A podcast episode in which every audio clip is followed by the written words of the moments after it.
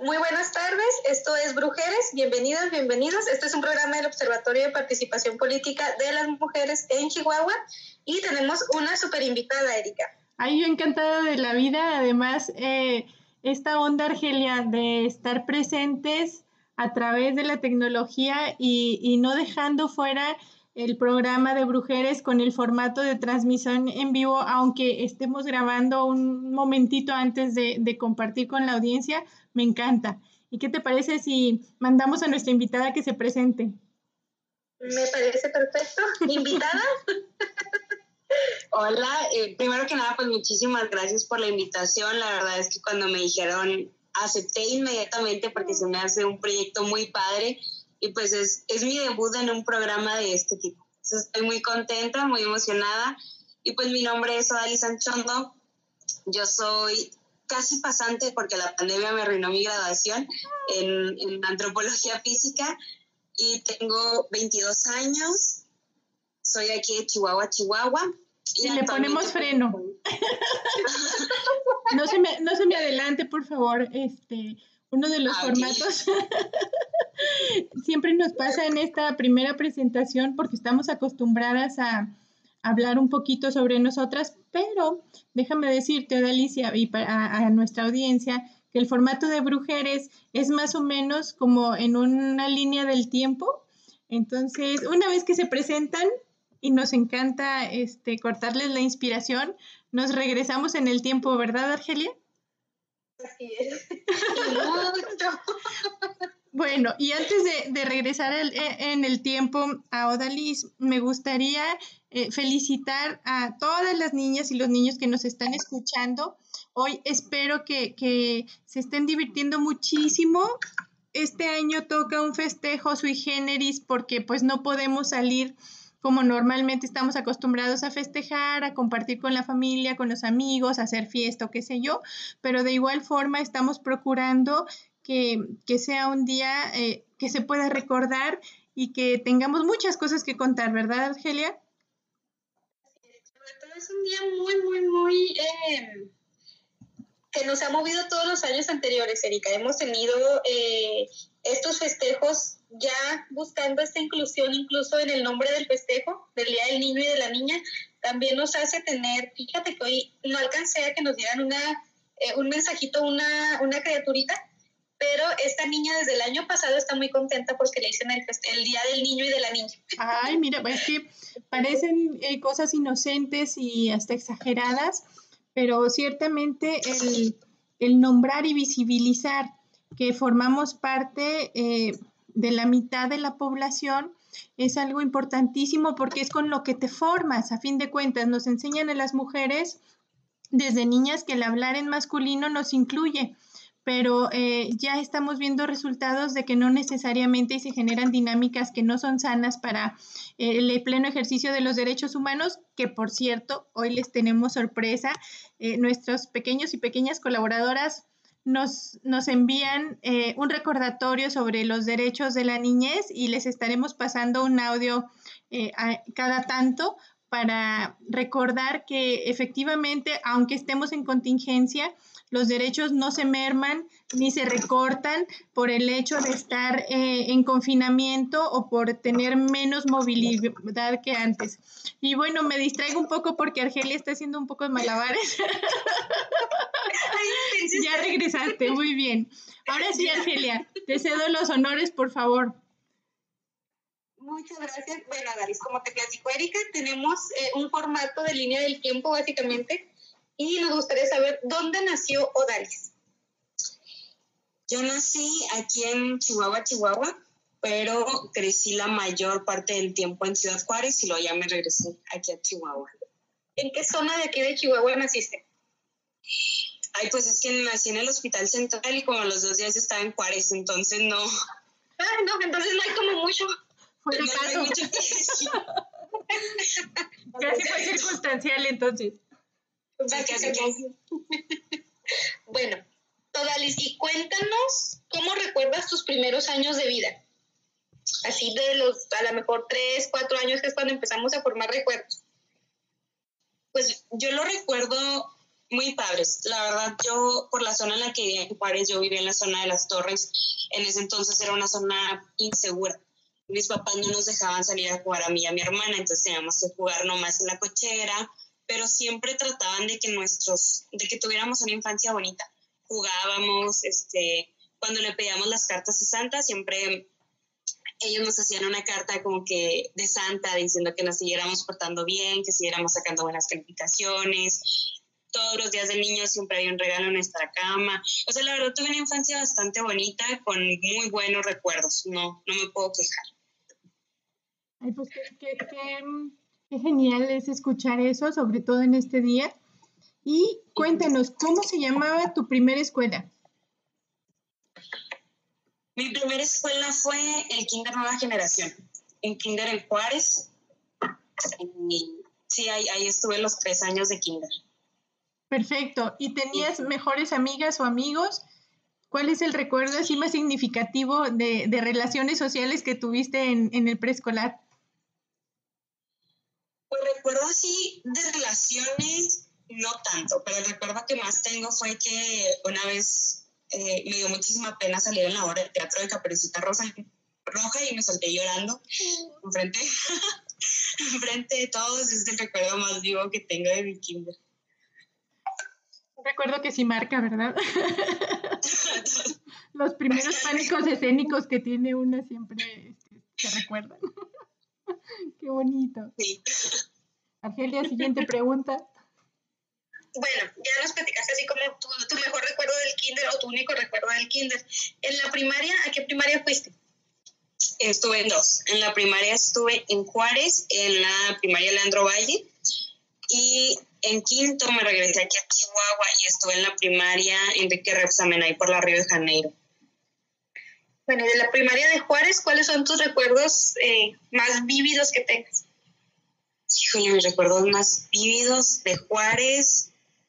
Eh, pues era que me gustaba mucho jugar con mis amigos, siempre tenía, pues siempre era como una niña nerd, toda la vida lo he sido, entonces siempre era ahí como que yo con mi tarea, la niña que le preguntaba al profesor iba a revisar la tarea cuando nadie más lo llevaba porque me da mucho coraje, que yo me esforzaba hasta la fecha, que yo me esfuerzo haciendo mis tareas y luego no las revisan o no las toman en cuenta, entonces yo siempre era niña de que, oiga, profe, ¿y la tarea? ¿Y la va a revisar?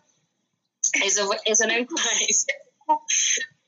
Y aquí, en, en Chihuahua sí fue como ya una primaria no, no tan feliz porque la gente fue muy, es muy diferente y yo me acuerdo que las niñas como que hacían sus grupitos y luego me rechazaban y luego tenía una maestra que siempre decía así cosas muy fantasiosas y a mí no me gustaba, entonces yo una vez me acuerdo mucho que le dije a la maestra que, pues, que pusiera los pies en la tierra le mandaron a hablar a mis papás a la dirección, que cómo era posible que su hija le anduviera diciendo a la maestra que pusiera los pies en la tierra. Pero sí la sufrí mucho aquí en la primaria porque pues yo extrañaba mucho mi otra primaria y extrañaba a mis amigos de allá. ¿Cómo fue ese cambio, Dalis, de, de vivir en Juárez, un espacio que era peligroso, ¿Cómo era el entorno en Juárez? ¿Cómo era el tema de los traslados de casa a escuela, de escuela a casa? Pues mira, yo allá no, o sea, no tengo recuerdos así como que fuera realmente muy peligroso. Ya nosotros nos tocó mudarnos pues en los años 2000, este, cuando todavía era como, como muy caótico todo más que antes. Pero yo, o sea, así como que el recuerdo que más tengo, mis traslados a casa eran normales, era que mi primaria estaba, en, o sea, casi enfrente del que en ese entonces era presidente municipal de Juárez, que era Teto Mundial. Entonces siempre me acuerdo que pasaba la policía, que porque había bombas, que había que desalojar la primaria, pero por lo mismo que pues ahí vivía el presidente municipal, entonces siempre lo estaban atacando. Pero realmente no recuerdo haber tenido como que un episodio de mucho, mucho trauma allá. ¿Todavía les tocaba irse caminando a su casa o ya iban por ustedes? No, iban por nosotros porque la primaria estaba lejos de la casa. Estaba lejos de la casa. Mis papás siempre han tratado de que eh, las escuelas en las que estemos públicas sean escuelas de, pues que tengan un buen nivel académico. Siempre como que han visto eso y esa era una muy buena escuela, creo que hasta la fecha todavía. No sé. Súper bien. Y luego, en, en ¿Qué secundaria entraste? Ya para la secundaria estuve en una aquí que está por Cafetales que se llama Federal 11. Ahí, ahí pasé la secundaria. Pues igual sigue siendo la niña neta, y siempre la niña.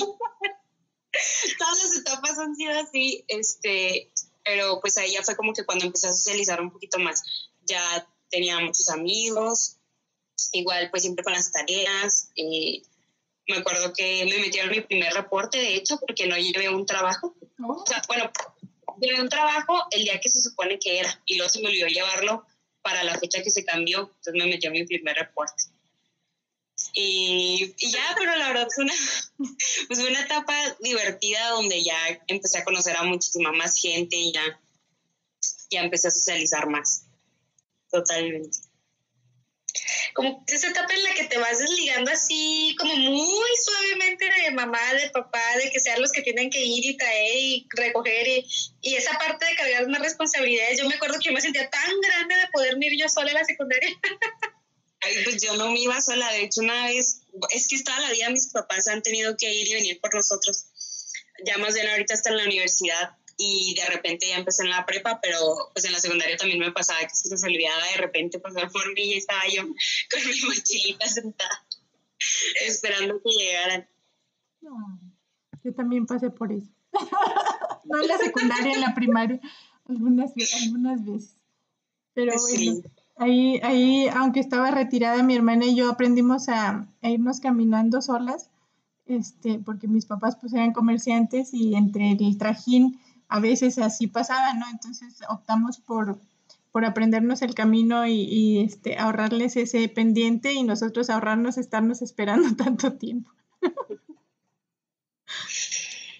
Ay, no, qué cosas. Bueno, y de la secundaria, Danes, ¿a dónde estuviste? ¿Bachi, Prepa, CETIS, CEBETIS? Estuve en el Tec Milenio. Ahí hice la prepa, hice la prepa bilingüe y fue una etapa bien padre y la verdad fue, creo que ha sido como la, una etapa aparte de la universidad donde mejor la he pasado. Conocí muchísima gente, este, ahí tuve mi primer novio.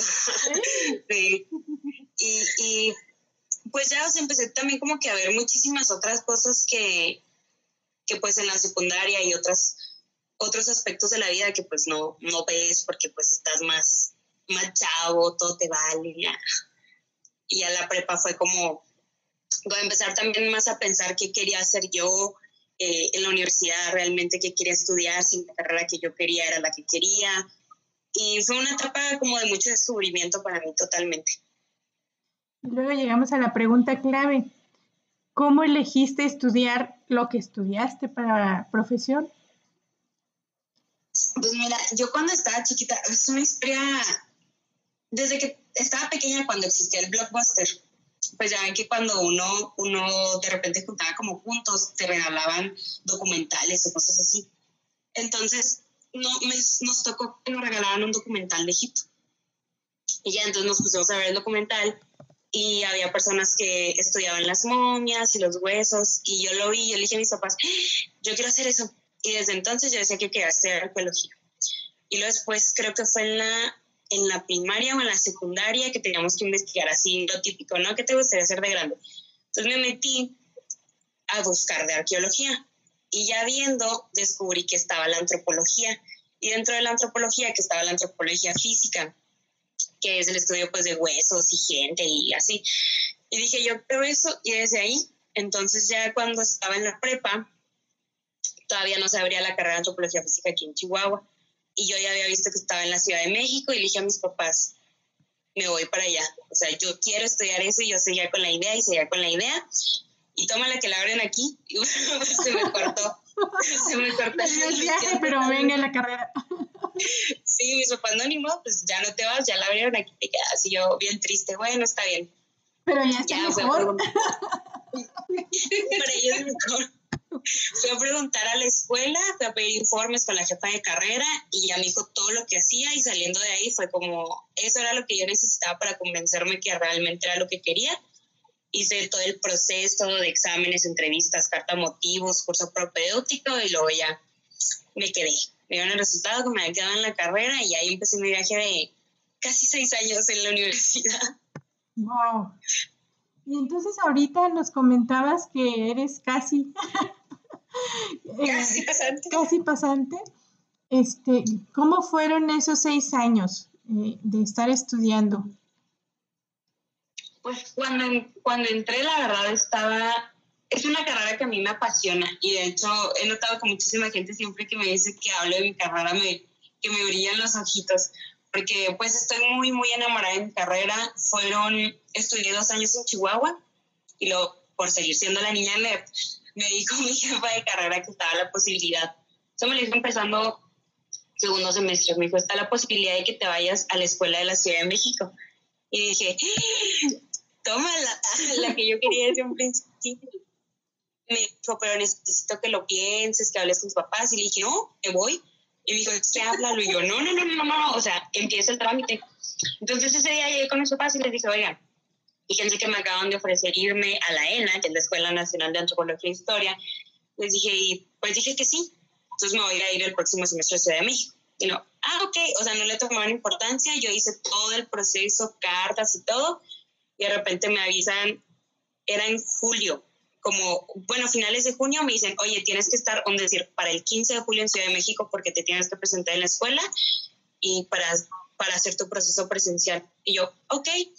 Entonces llegué con mis papás y me dije, oigan, pues hay que buscar DEPA porque tengo que estar allá tal día. Entonces mis papás dijeron, ah, no manches, sí es cierto. Y yo, sí, o sea, mis papás siempre nos han educado a mí y a mi hermana para que el día que nosotras tengamos una oportunidad, la podamos aprovechar porque hay oportunidades que no se te vuelven a presentar. Y yo en ese momento dije, tengo las calificaciones, me están ofreciendo darme beca en Chihuahua, darme beca en Ciudad de México, me voy. Y pues ya, ahí estaba. Así de fácil. Así, hice, hice un año en la Ciudad de México, hice casi media carrera, me estuve allá, estuve yendo a congresos, eh, yo empecé a asistir a congresos y a presentar investigaciones y ponencias desde el segundo semestre hasta la fecha lo sigo haciendo.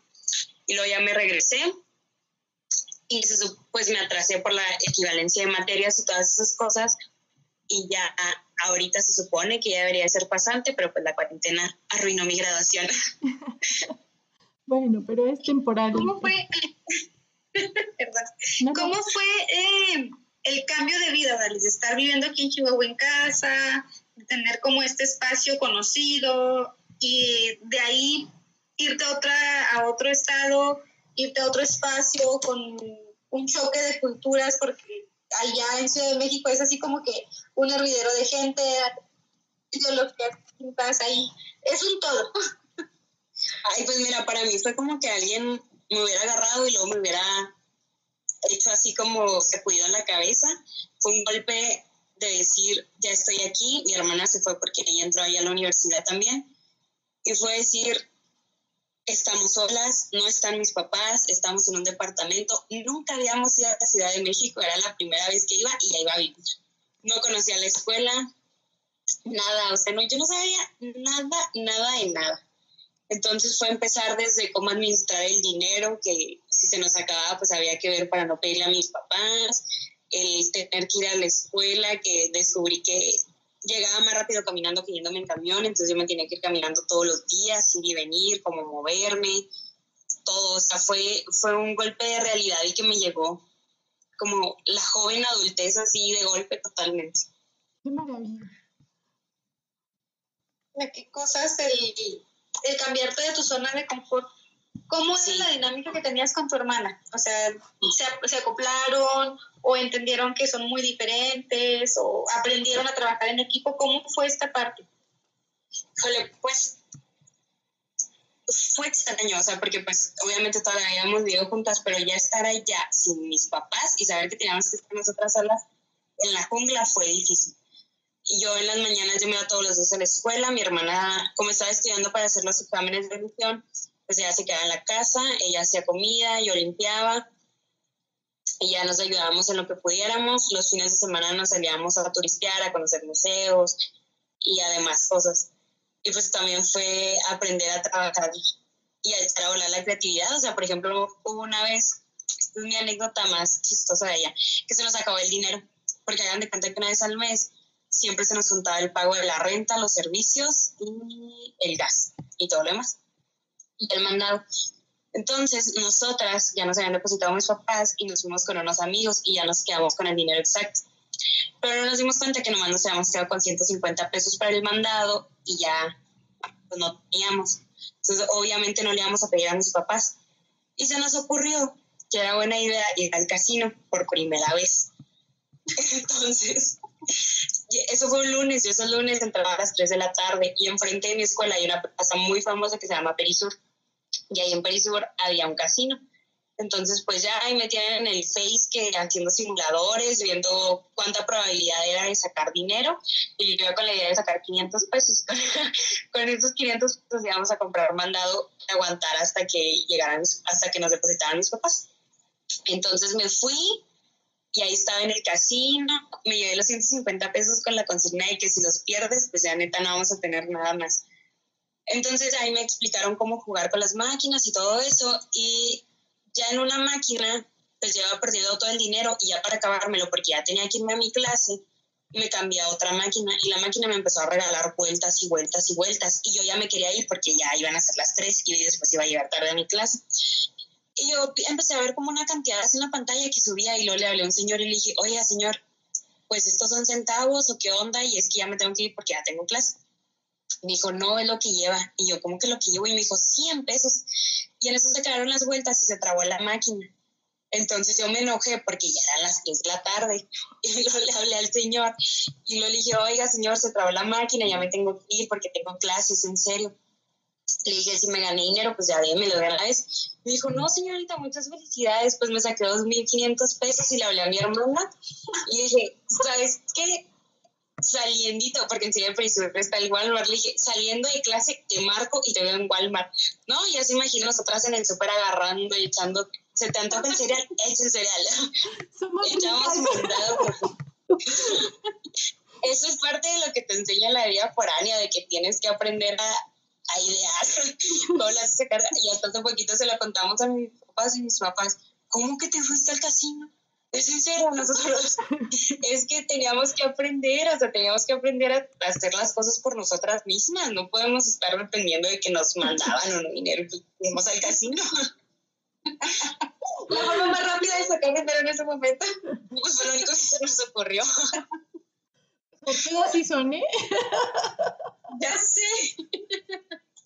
Qué maravilla. Bueno, y con este golpe de suerte, este, vamos a mandar a a una de las colaboraciones de nuestras pequeñas invitadas en edad ah, para que nos hablen sobre los derechos de la niñez. Y bueno, no se vaya, por favor, también aprovechamos para comentarle que después de eso nos vamos a un corte y regresamos en Brujeres. Siga con nosotros, por favor. Ah, vamos a dejar ah, en, el corte una capsulita que nos envía Ángela Varela sobre eh, los derechos de la niñez. Todos los niños y niños tenemos derecho a ser atendidos y atendidas como prioridad en situaciones de peligro. Derecho a ser protegidos y protegidas contra toda forma de abuso y explotación. Derecho a la salud y derecho a recibir atenciones especiales. Hola, ¿qué tal? Ya estamos de regreso en Brujeres. Gracias por continuar con nosotros. Y hoy nos acompaña eh, una antropóloga física. ¿Han escuchado ustedes qué es lo que hace una antropóloga que se dedica eh, a esa especialidad? Yo creo que ahora, Argelia, nos toca este, como esta parte didáctica de que Dalis nos ilustre en, en cuál es su campo de acción este, desde esa especialidad. Cuéntanos, Odalis. Pues la antropología física es una rama de la antropología que generalmente el, el propósito común de la antropología es estudiar al hombre en sus términos culturales. Nosotros como antropólogos físicos lo que hacemos es que lo estudiamos en relación con su cultura y también con su medio ambiente. Y ya de ahí tenemos campos de acción muchísimos. Una de las cosas que más nos ha mitificado a nosotros como antropólogos pues es la serie de Bones, que casi todo el mundo lo ha visto y que creen que cuando van a, cuando van a entrar a la carrera vamos a tener el laboratorio del Smithsonian, pero pues no, no es así. Entonces, esa es una parte, la osteología, que ya, ya sea forense o sea osteología histórica, que es ya ver como toda la parte de los, de los entierros prehispánicos, de los entierros de, de la época de la conquista, de la época de la revolución, ver todas esas cosas. Y ya con eso nosotros podemos estimar varias cosas como enfermedades, estatura, edad, ah, hijos, sexo y así varias cosas, que es como lo principal. Otra de nuestras ramas es la primatología, que son los estudios comparados de comportamiento con otros primates. Eh, nosotros somos especialistas, por así decirlo, en evolución humana, que es lo que nos permite conocer la propia variabilidad de nuestra especie. Y en ese sentido, es la importancia de hacer estudios primatología, primatológicos, perdón, como los que por ejemplo hizo Jane Goodall, que Jane Goodall es de las más, más famosas primatólogas y antropólogas físicas que hay. Es para conocer, por ejemplo, si otros animales eh, se pueden reconocer en el espejo o de dónde vienen como ciertos instintos o ciertas actitudes que tenemos. Eh, en ese sentido, pues va la, evolución, eh, la paleoantropología también, que hay paleoantropólogas muy famosas como Jane Leakey, del grupo de los Leakey, que estuvieron mucho tiempo en África trabajando viendo nuestros cambios en la morfología, en los huesos y todas esas cosas. Y hay también otras ramas como lo son la ergonomía, que es estudio del cuerpo para poder hacer muebles, poder hacer pues, sillas, poder mejorar como ciertas ciertas cosas para los trabajos. Está la somatología, que es medir los cuerpos para ver estado cuestiones de nutrición, de crecimiento, desarrollo, más o menos evaluar en términos cuantitativos el estado de una población. Y esta otra parte que a mí es la que más me encanta y es como que lo que yo me he especializado, bueno, son dos. Una son los estudios del cuerpo, estudios desde la experiencia, cómo representamos, cómo vivimos y cómo sentimos nuestro cuerpo y a la vez cómo lo estamos construyendo como sociedad, porque este se construye y se percibe de maneras muy diferentes en las distintas sociedades. No es lo mismo como lo vemos nosotros, a como los ven los taromaras, a como los ven los hindúes. Entonces, en eso se basan los estudios de corporalidad.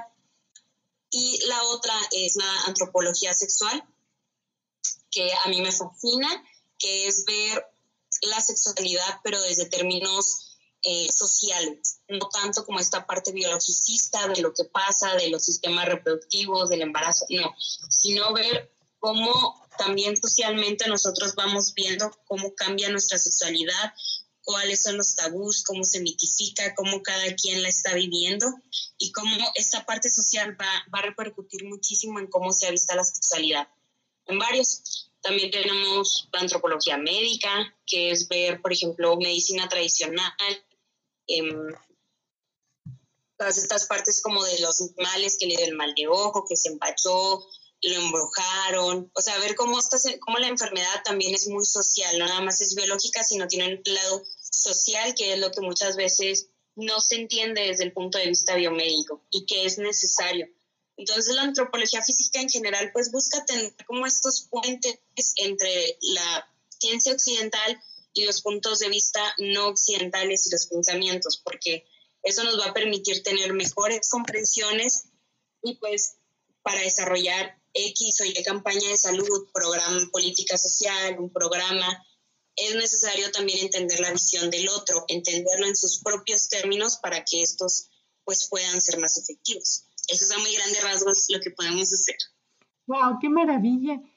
Argelia, ¿tú habías conocido a alguien que se dedicara a esta especialidad? Mm, fíjate que no, no he conocido a nadie que se dedique a esta especialidad y es muy interesante. Ah, hubo algo que me brincó mucho eh, de, de, la información que nos da Sodalis. ¿Cómo, y es una pregunta este, sobre la, lo que tú obtuviste en la carrera, en alguna materia, en algún eh, seminario que te dieron, incluyeron de alguna manera lo que es la perspectiva de género, porque mucho de lo que tú nos decías hace referencia precisamente a conocer estas diferencias, estos contextos sociales eh, que nos permiten, eh, dentro de la perspectiva de género, entender la situación de discriminación hacia las mujeres. Sí, lo que principalmente lo he visto ha sido en materias de cuerpo y de sexualidad. Y también de más o menos como en antropología médica porque Por ejemplo, en el cuerpo no es lo mismo la visión que se tiene del cuerpo de una mujer y los daños, así decirlo, que te pueden hacer el hecho de estar cerca de una mujer cuando, por ejemplo, está en la menstruación, que tienes en esos días específicos en los que tú estás menstruando, pues la mujer es mala, es, es impura, es venenosa, no te le puedes acercar y muchas veces eso te va a dictar cómo vas a llevar a cabo tu sexualidad. Hay culturas en las que está prohibido totalmente tener relaciones sexuales durante la menstruación y una semana o sea, cuando se acaba, a partir de ahí hay que esperar una semana a que tú te limpies como mujer para que tu cuerpo, tu cuerpo, perdón, vuelva a ser puro, vuelva a ser este, bien, por así decirlo, este, sano y ahora sí entonces ya puedas tu mujer estar sexualmente con un hombre que no lo vayas a dañar y cosas así. Entonces, desde ahí como que ya estás viendo las condiciones que se están poniendo. Históricamente también veo muchísimo que el género pesa mucho en, cómo se ve y cómo se desarrollan las relaciones. Por ejemplo, siempre es la mujer, no te le acerques, no tiene acceso a ciertas cosas porque ella es la que a ti, hombre, te va a corromper, pero por el simple hecho de que es mujer, tú no por el hecho de ser hombre. Ella como es mujer, te puede seducir y puedes caer en el deseo y vas a pecar, pero porque ella te está incitando a pecar porque de acuerdo con la historia bíblica, quien es la que, la que decide agarrar la manzana, pues es la mujer. Entonces, en ese sentido, ya hemos visto muchísimo la perspectiva de género de cómo desde la historia y actualmente nos permite ver el cuerpo y, y, la experiencia desde una manera muy peculiar. No es lo mismo vivir como mujer a vivir como un hombre o a vivir como un tercer sexo, en este caso, con los intersexuales o en Oaxaca, que son muy conocidos los mujeres. Todo eso nos va a ir dictando mucho de cómo está actualmente. Claro, bueno, y aprovechando eh, esta apertura hacia la perspectiva de género, eh, vamos a aprovechar para escuchar una de las colaboraciones que nos manda Amanda, precisamente. Escuchamos dos de los derechos de los niños y las niñas antes de continuar. ¿Sale? Muy bien, perfecto. Bueno, pues nos da muchísimo gusto el que eh, pues Amanda, Ángela, Emilio y quienes están colaborando con nosotros en esta tarde del 30 de abril del 2020 para visibilizar los derechos de la niñez, porque todas las niñas y todos los niños tienen derecho de ejercer plenamente su niñez, aunque estemos ahorita en una etapa especial de confinamiento, bueno, pues esta parte de, tener en cuenta que no por estar encerraditos van a tener eh, o a perder su derecho a la movilidad, aunque sean espacios pequeños. El que eh, el vivir en un ambiente de paz también es uno de sus derechos. Y bueno, vamos a estar continuando en un momento más con otras colaboraciones, pero ¿dónde nos quedamos, Argelia? Nos quedamos en cómo eh, nos explicaron Alice, cómo la perspectiva de género eh, en la antropología permea y es de las pocas especialidades en donde permea realmente la, la lo que implica la perspectiva de género, porque en otros espacios, en otras carreras hemos visto cómo no, no permea tan fácilmente. A veces es, es más sencillo en otras profesiones agarrar el costalito de, de, la perspectiva de género y entonces esa puede esperar o no encaja dentro de esto por ahora y cómo hay profesiones que de manera natural se forman, ¿no? Que creo que este es el caso o me equivoco, Daris. No, es, yo creo que también es por la misma naturaleza de la carrera que siempre tratamos de tener una, una visión muy integral de las cosas, ver todos los procesos procesualmente, podría decirse una visión procesual que vemos todos los hechos y los fenómenos y sucesos que nos llevaron a estar donde estamos ahorita. En ese sentido, la perspectiva de género es algo importantísimo que nos va a permitir también entender por qué muchísimas cosas tienen la permanencia que tienen. Y pues yo creo que por eso la antropología es una, es una especialidad que está tan permeada, pero porque ya va dentro de la propia visión que se tiene. Y pues también hay otras carreras, otras personas que no creen tampoco en la perspectiva de género y ese también es, es algo a considerar. Claro, inclusive como antropóloga puedes decir que es parte de lo que se estudia. Qué bonito. no se puede salir del círculo, ¿no? Eso me, eso me encanta. Bueno, y mm, ¿qué más podemos preguntarle, Argelia, a Odalisa ahorita en este momento, antes de mandar a otro, a otro clip? Me gustaría saber, Odalis, bueno, ya sabemos eh, que eres antropóloga o cuasi antropóloga, ¿qué has hecho en relación a, tu vida laboral eh, combinada con esta parte de los estudios? Pues laboralmente, académicamente he tratado de hacer cosas que me permitan desenvolverme en lo laboral.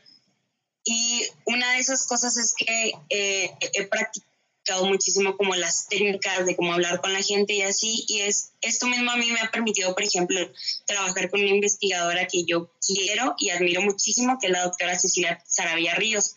Ella es politóloga en el Colegio de la Frontera Norte y ella me ha permitido colaborar con ella en investigaciones dentro del Congreso del Estado con respecto al género.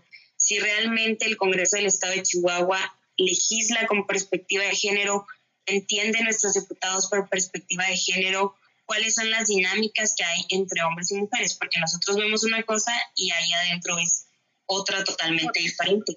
No todo es color de rosa de, ay, sí, yo legislo con perspectiva y no. O sea, realmente que para entender si se legisla o no, hay que saber primero qué entienden ellos por perspectiva de género y cómo lo están aplicando. Tuvimos ahí un pequeño corte en la transmisión. ok.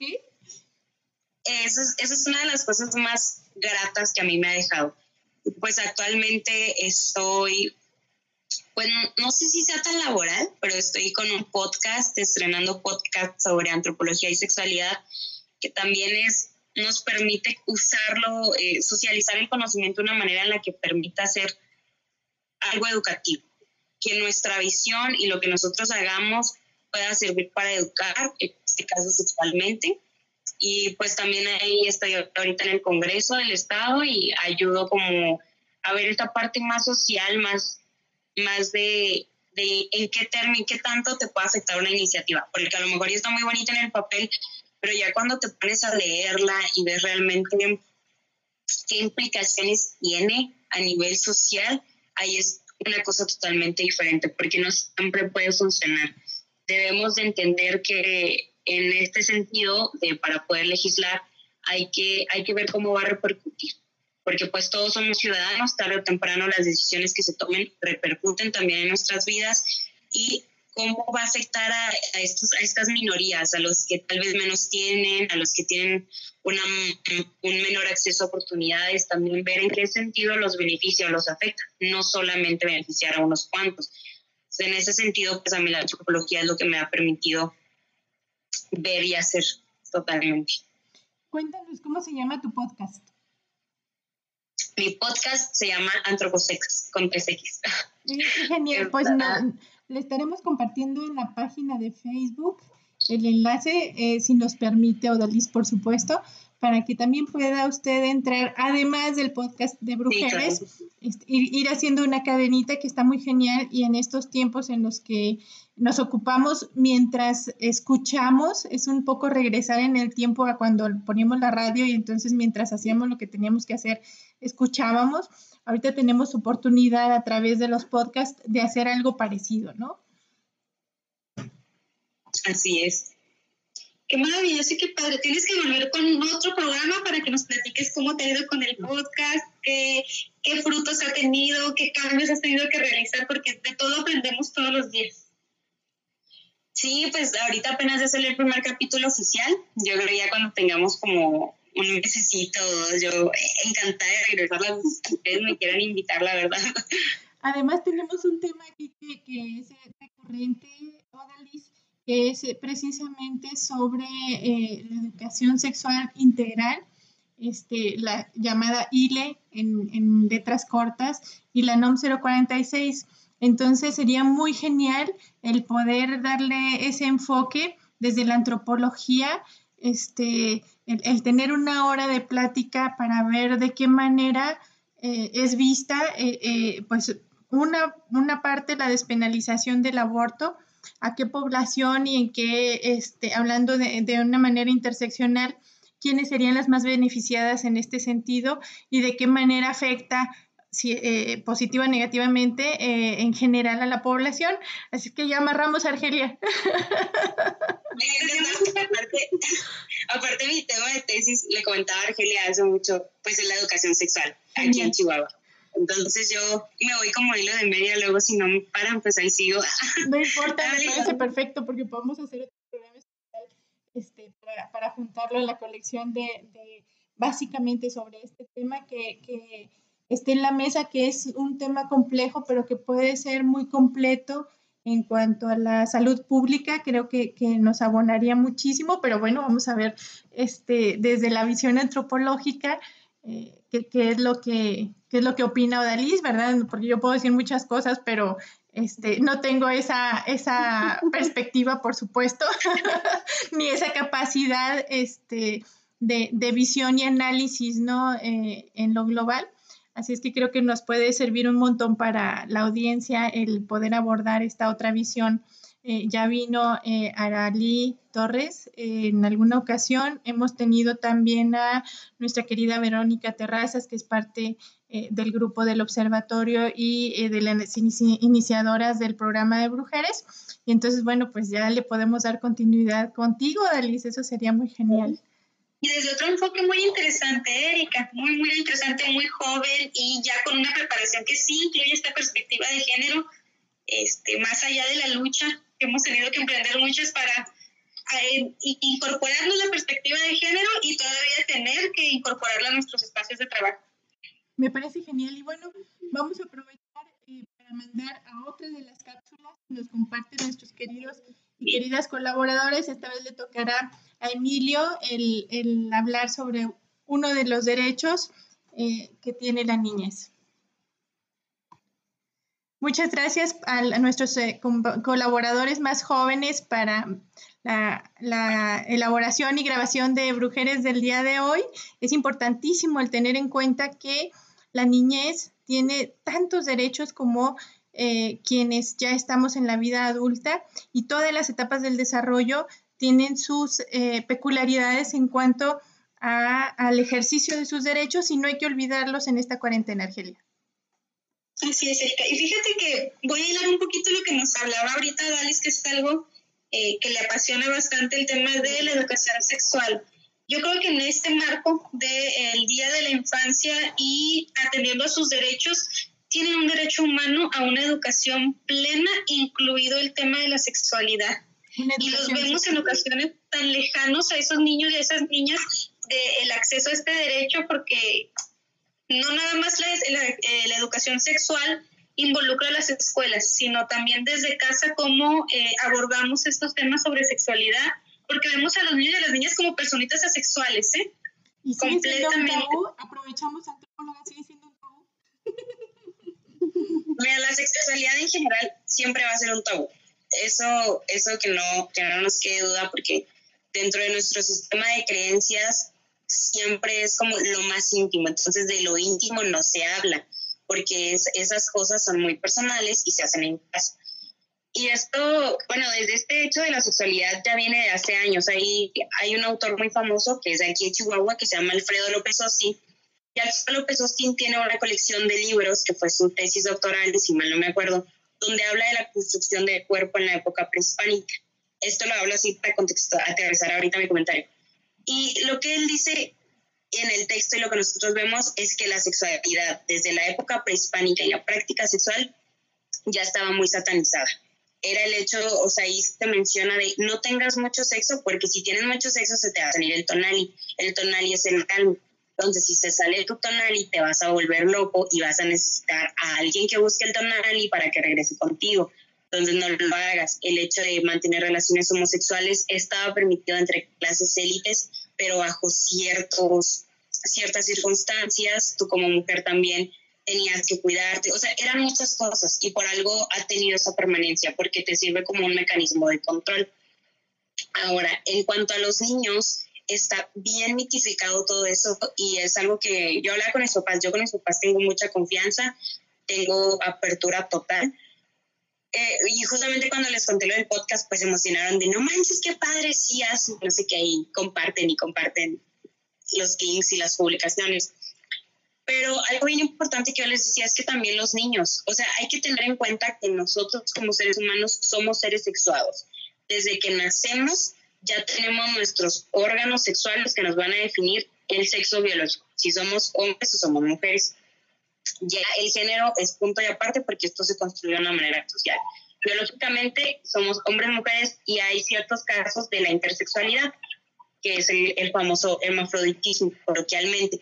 Entonces, como niños, igualmente seguimos siendo seres sexuados y esa es una etapa bien importante porque es cuando nosotros vamos a, a, empezar a conocer cómo relacionarnos con los demás de una manera afectiva, cómo establecer esas relaciones, la cercanía, cómo vas a tratar a las mujeres, cómo vas a tratar a los hombres, y eso te va a definir muchas veces las pautas de cómo te vas a relacionar en la vida adulta.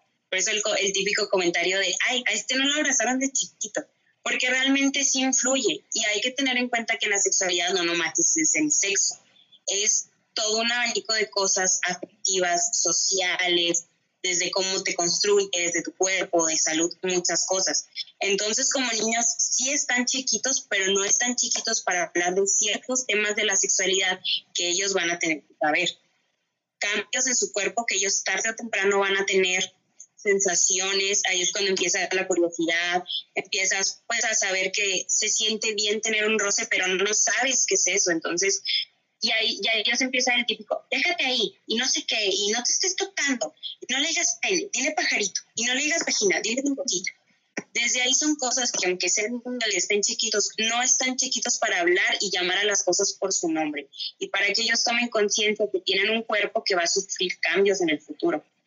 Entonces, no somos seres sexuales, uno que otro sí, pero por lo regular, en este sentido que todos somos sexuados, pues tenemos que saber en qué momento tocar ciertos temas y la niñez es fundamental para un desarrollo socioafectivo y para el futuro desarrollo de nuestra sexualidad.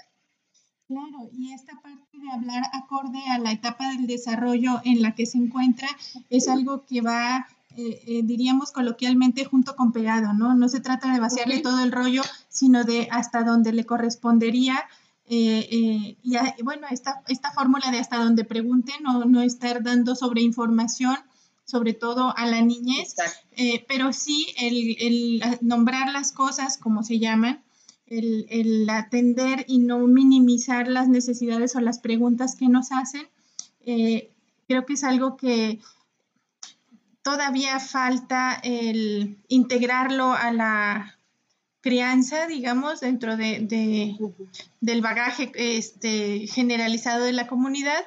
Y bueno, eh, yo con esto creo que mandamos al último bloque de colaboraciones eh, de nuestros colaboradores y colaboradoras. Y bueno, regresamos después de eso para hacer los últimos comentarios, ¿sale? Me parece perfecto. Bueno, ya estamos de regreso. Agradecemos muchísimo a Amanda, Ángela y Emilio que nos eh, enviaron sus clips acerca de los derechos de la niñez. Y eh, ha llegado el momento de hacer los comentarios eh, finales, Argelia. Bueno, Erika, primero que nada agradecerle a Odalis que nos haya acompañado. Tenemos una cita pendiente para que nos cuente temas eh, relacionados a los derechos sexuales y reproductivos y cómo te está yendo con el podcast. Mandarle un saludo a todas las niñas y los niños eh, que nos escucharon el día de hoy, un agradecimiento a nuestras pequeñas eh, colaboraciones que tuvimos de estas criaturitas y muchísimas gracias, Odalis. Último comentario, Odalis, para cerrar. Bueno, muchísimas gracias a ustedes por la invitación. La verdad es que me la pasé bastante bien. Y por supuesto, yo encantada de regresar al programa las veces que me inviten y también feliz día del niño a todos los niños y las niñas que nos están escuchando el día de hoy. Coman muchos dulces, ahora sí, pórtense más, no se crean. bueno, pues agradecer a la audiencia que nos acompaña como cada jueves. Esto es Brujeres, un programa del Observatorio de la Participación Política de las Mujeres en Chihuahua.